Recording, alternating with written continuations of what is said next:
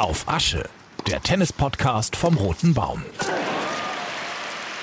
Ja, mein Name ist Ina Kast und ich friere heute nicht, denn gerade bin ich in einem warmen Treppenhaus hier im Tennisstadion am Hamburger Roten Baum und ganz locker lässig sitzt hier auf der Treppe mit ausreichendem Corona-Abstand mein Kollege Ole Zeisler. Und wenn ich mich links hindrehe, sitzt da auch noch jemand, nämlich Matthias Kammern lockerlässig, der heute den äh, Livestream und auch im Fernsehen für uns die beiden Halbfinalmatches vom diesjährigen Hamburger Roten Baum äh, kommentiert hat. Ole, bitte verzeih mir. Sagst du erstmal bitte Hallo? Ja, natürlich. Hallo. Ich bin noch so, so geplättet, dass ich hier lässig sitze, aber ich freue mich da sehr drüber, über das Kompliment. Ja, soll ich sagen, dass du nicht lässig hier Noch, sitzt? ich bin lässig. Ich möchte bitte zuerst mit Matthias sprechen, wenn das für dich in Ordnung ist. Auch hallo. hallo. Ja, Matthias, jetzt stehen da zwei im Finale, wo man eigentlich gedacht hat, dass die beiden das Finale bestreiten werden? Fragezeichen. Ja, ich habe das heute vor den Übertragungen ein bisschen in Frage gestellt, dass wenn man auf die Weltrangliste guckt, dann sind die beiden die Favoriten, aber für mich waren die anderen beiden nicht minder favorisiert, weil sie eigentlich die besseren Sandplatzspieler sind, so von ihrem Charakter her. Aber beide also wir müssen, haben mal, wir nicht müssen dazu sagen, wer überhaupt im Finale steht, Ja, nämlich. Stefanos Ah, Tsitsipas ist und. Andrei Rublev. Genau, und eigentlich sind das die beiden, die in der Weltrangliste natürlich besser postiert waren, aber ihre beiden Gegner, Christian Garin gegen Tsitsipas und ähm, Kaspar Rüth gegen Rubeljow, ähm, haben in dieser Saison auf Sand die beiden besten Performances bisher hingelegt und sind auch auf ihrem Lieblingsbelag hier. Und deshalb war ich mir nicht so sicher, ob es dazu kommen würde, dass die beiden im Endspiel stehen, die jetzt im Endspiel stehen, aber sie stehen im Endspiel. Und das auch verdient, nach den Leistungen. Das auch verdient, ja, da würde ich zustimmen. Oder was glaubst du, was es bei Kaspar Rüth für eine Rolle gespielt hat, dass der, glaube ich, schon das neunte Match in 13 Tagen jetzt hier gespielt hat, wenn man Rom mit Hamburg zusammenrechnet? Ach, der soll er sich mal nicht so haben. Nee, keine Ahnung. Äh, Das ist sicherlich eine Menge. Gerade auf Sand äh, ist das äh, relativ kräftezehrend. Ich glaube, man hat es am Ende auch ein bisschen gemerkt. Wobei ich trotzdem auch, auch sagen muss, was, was ähm, es ist. Traumfinale ist jetzt sehr hochgegriffen, aber ich finde das schon ein richtig gutes Finale. Also, weil ich fand Rubeljow schon zu Beginn der Woche, oh, also der ist eh gut, aber ich finde ihn hier auch richtig gut und das sind eigentlich die beiden Top-Spieler, die auch ihr Potenzial hier die ganze Woche über komplett abgerufen haben. Und deshalb ähm, finde ich das ein super Finale. Ob Rüd jetzt platt war am Ende, mag vielleicht sein. Bei Garin hatte ich auch den Eindruck, er hatte auch eine Medical Timeout dann genommen, richtig? Ja, Ja. Genau, und am Knie, ne? am Knie. Und ja, ich, ich fand den letzten Satz gerade, um, um vielleicht hinten anzufangen, Tsitsipas gegen Garin. Ich hatte Garin auch irgendwie stärker im Eindruck, gerade nach dem zweiten ähm, äh, Satz. Aber dann war das Break, glaube ich, zum 3-2 von Tsitsipas. Irgendwie waren da so zwei Unzulänglichkeiten. Eigentlich hätte Garin das nicht gewinnen müssen, aber gewinnen können. Also das war so ein ganz, ganz enges Ding, fand ich. Mir ist gerade eingefallen, ich muss mal noch erklären, warum wir hier im Treppenhaus stehen oder sitzen vielmehr. Sieht doch keiner. Sieht ja eh keiner. Nee, ich möchte Aber es trotzdem halt erklären. es bisschen. halt Echo, Echo. Ja, heute der erste Regentag, seit das Turnier begonnen hat. Äh, Matthias, wie fandest du da die Stimmung mit geschlossenem Dach und Flutlicht von Beginn an? Ich fand die Stimmung von den Rängen total gut. Ich habe das als sehr äh, schön empfunden. Es ist halt immer eine komische Akustik, weil du hast das Gefühl, wie in diesen, hier übrigens auf dem Club an der Alster gibt es das im Winter, diese Blasen, die über die, äh, über die Sandplätze ge gespannt werden, wo es dann so unfassbar ploppt und so hallig ist. Das ist nicht so besonders schön. Das macht natürlich dieses Dach auch. Ähm, das fand ich ein bisschen schade. Natürlich der Blick in den Himmel hätte man während des ersten Spiels auch lassen können, weil es nicht geregnet hat. Das hat dann irgendwann Ende des zweiten angefangen. Ähm, aber da sind die auf Nummer sicher gegangen, weil natürlich das Dach immer dauert, bis es geschlossen ist. Insofern wollten sie da irgendwelche Pfützenbildung vermeiden. Kann ich nachvollziehen. Aber das trübt den Eindruck der Stimmung ein ganz klein bisschen. Aber die Atmosphäre sonst vom Publikum fand ich super. Der erste Tag heute ausverkauft, ne? Genau. 2300. Aber warum, äh, wa wisst ihr, warum das Dach schon um 12, also oder um 13 Uhr vorm, äh, während des ersten Halbfinals zu war? Ja, weil Das- sie immer die Befürchtung hatten, dass es anfangen würde zu regnen. Und wenn es einmal anfängt und sie erst dann reagieren, dann Dauert's sind die- zu lang? Dauert's zu lange. Ah, okay, alles klar. Müsste man mal mit der Stoppuhr ran, ne? wie lange das genau dauert mit dem Dach. Kann ich nicht einschätzen. Ähm, Matthias, du warst ja heute nicht alleine Kommentator, sondern äh, da war noch ein, ja, ich will, ich will jetzt ein kleines Rätsel machen für alle, die es nicht gehört Oh, ja. haben. Also derjenige, der da mitkommentiert hat, dessen Nachname ist ein Baumname und sein Spitzname ist wie eine Frucht. Oder wie ein Tier. Da kommt keiner drauf. Winden Kiwi Rufer ist das. Fast. Kiwi ist der Spitzname, genau. Und Kiefer ist der Nachname und mit Vornamen Nikola. Und Ole, du hattest heute, glaube ich, zwischen den beiden Halbfinalmatches die Gelegenheit, mit Nikola Kiefer zu sprechen, richtig? Richtig. Ich habe es mir noch selbst nicht komplett angehört. Ähm, dann äh, spielen wir das jetzt mal ab. Gerne. Hallo Nikola. Hallo. Wir haben uns auf das Podcast Du geeinigt. Das, so viel darf ich vorher sagen. Wenn du hier auf die Anlage kommst, am Halbfinaltag äh, der Hamburg European Open, was sind so deine ersten Erinnerungen, Gedanken, wenn du hier so drauf stiefelst? Ja, also ich muss ganz ehrlich sagen, es ist ein ganz, ganz tolles Gefühl. Ähm, auch so ein, so ein Déjà-vu von früher. Hamburg-Roten Baum, das Traditionsturnier schlechthin in Deutschland.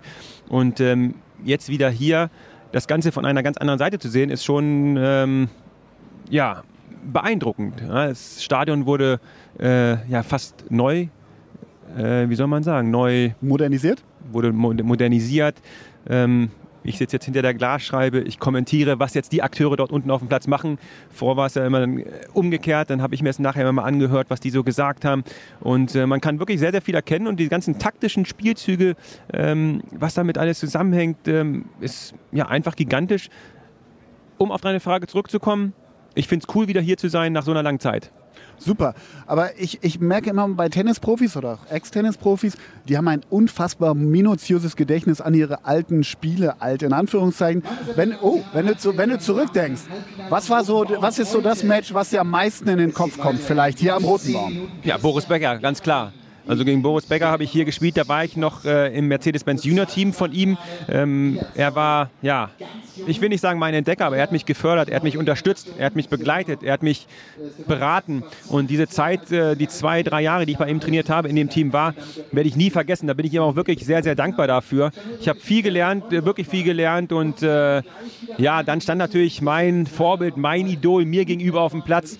Ähm, jetzt kann ich sagen, ich war tierisch nervös, tierisch aufgeregt und äh, ja, habe es mir nicht so anmerken lassen, habe auch geführt im ersten Satz, aber dann leider 7-5-6-2 verloren.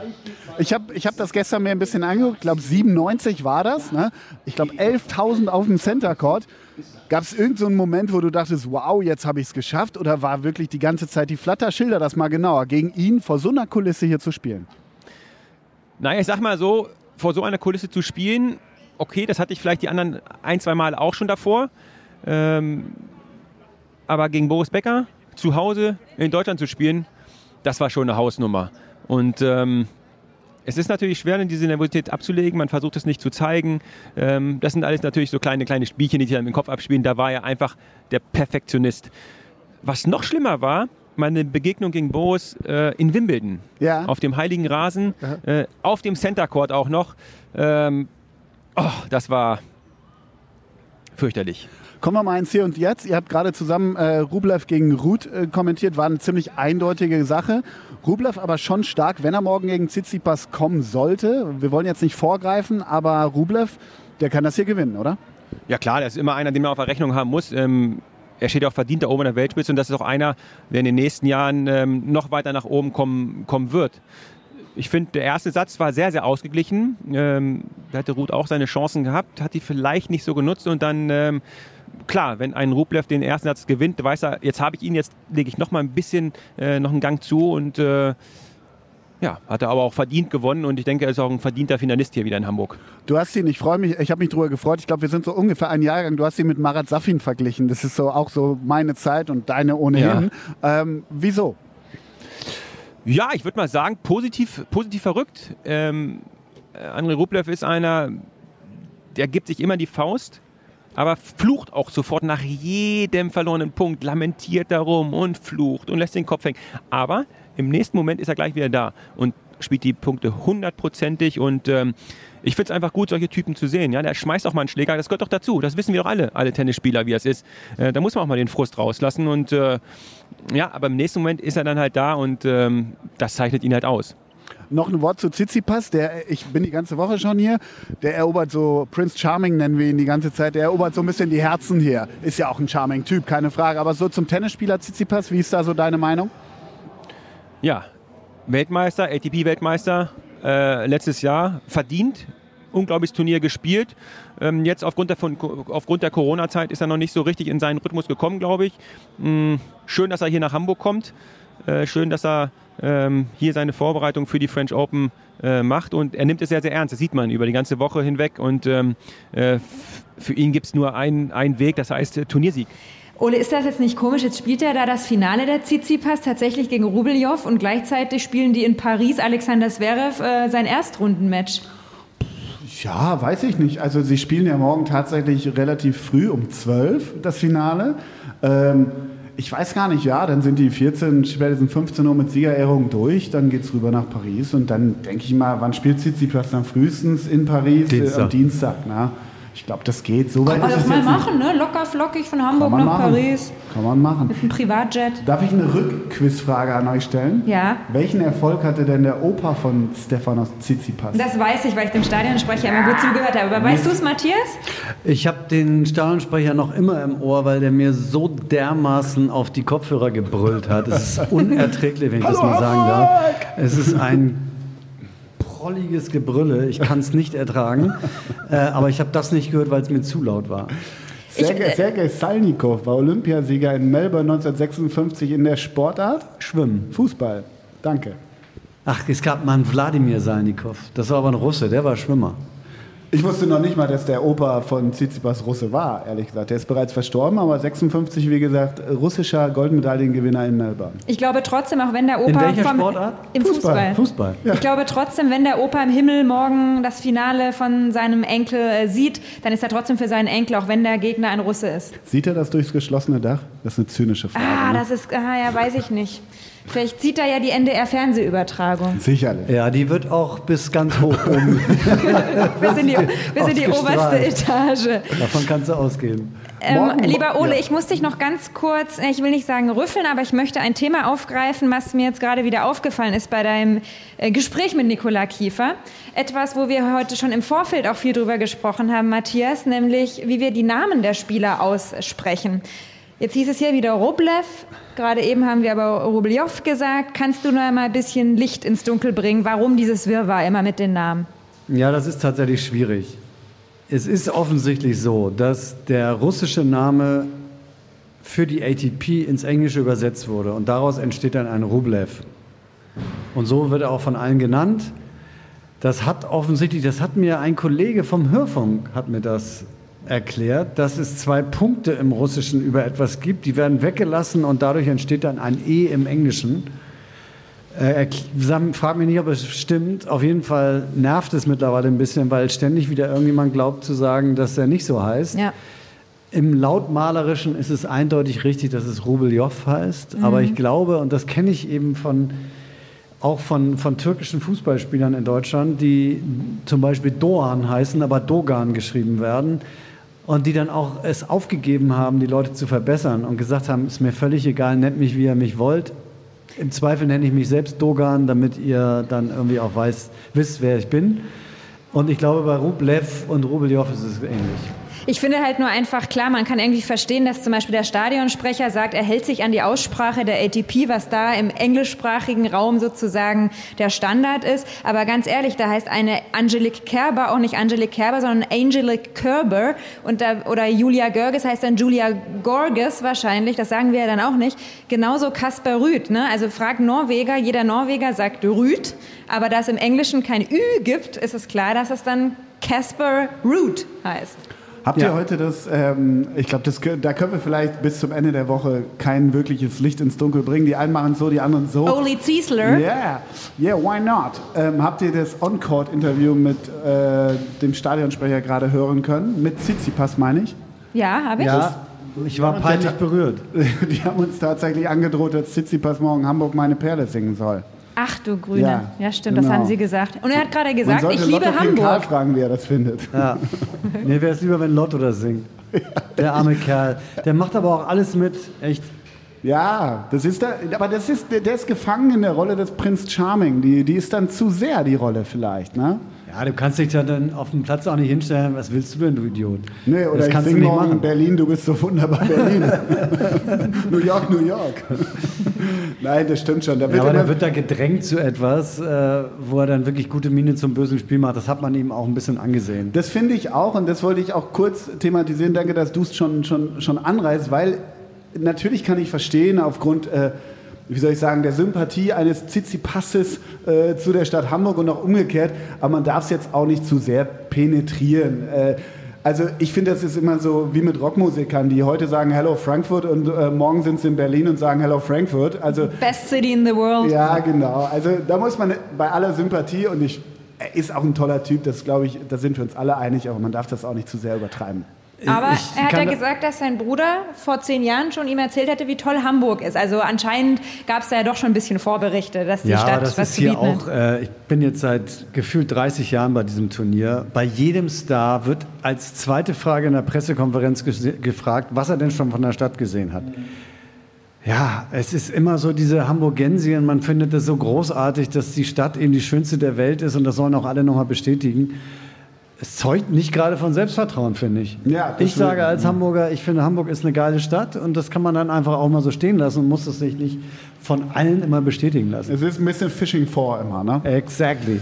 Meine vielleicht schon abschließende Frage an euch. Ihr wisst ja, ich bin äh, immer mit euch im Quizduell unterwegs. Ähm, Jetzt kommt's wieder. welche Grand Dame des, äh, des äh, weißen Sports hat denn heute Geburtstag? Und wird- Martina Navratilova. Wird 39. Mist, nee, das kann dann nicht sein. Jennifer Capriati, 39? ist sie älter? Come on. 39. Aber nicht viel. Noch aktiv übrigens. Just saying. Kim? Oh, natürlich Williams. Serena. Serena. Serena. Serena wird dann Achso, 39. die Kim ist schon über 40, ne? Ja, ein bisschen. Dann hat sie jetzt ihr 40. Lebensjahr ähm, Ja, erreicht. 39, das ist schon krass, ne? Ich habe das ja gestern ein bisschen vermisst, den Geburtstag, habe ich äh, schon Ole gesagt.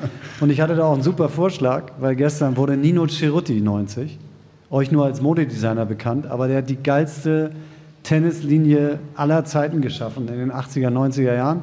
Hätte man vielleicht In der so spielst im du immer noch, ne? weitesten Sinne nehmen können als Tenniszugehörig. Ja, das stimmt. Aber du weißt, ich bin bei den Regeln sehr dogmatisch und das muss ein aktiver oder exaktiver sein. Deshalb zählt das nicht. Ich hatte die natürlich auf dem Zettel. Und welches Sternzeichen ist Serena dann, wenn sie heute Geburtstag hat, am 26.? Ja. Ich glaube schon vage. Richtig! Und Oh warum Gott. weiß ich das? Weil ich auch eine Waage bin. Da schließt sich ein Wahnsinnskreis. So, letzte, äh, am Ende jetzt bitte noch ein Finaltipp. Rubeljow gegen Tsitsipas, wie geht's aus?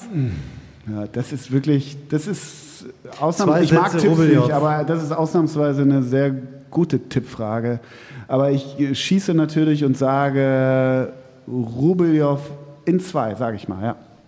Ich hatte das eben auch schon eingeworfen. Ich glaube auch Rubeljow in zwei. Dann Ja. sag ich Tsitsipas in drei. Ha! Wir hören uns morgen. Gute. Nacht. Tschüss. Auf Asche, der Tennis-Podcast vom Roten Baum. Auf ndr.de slash Sport und fast überall sonst.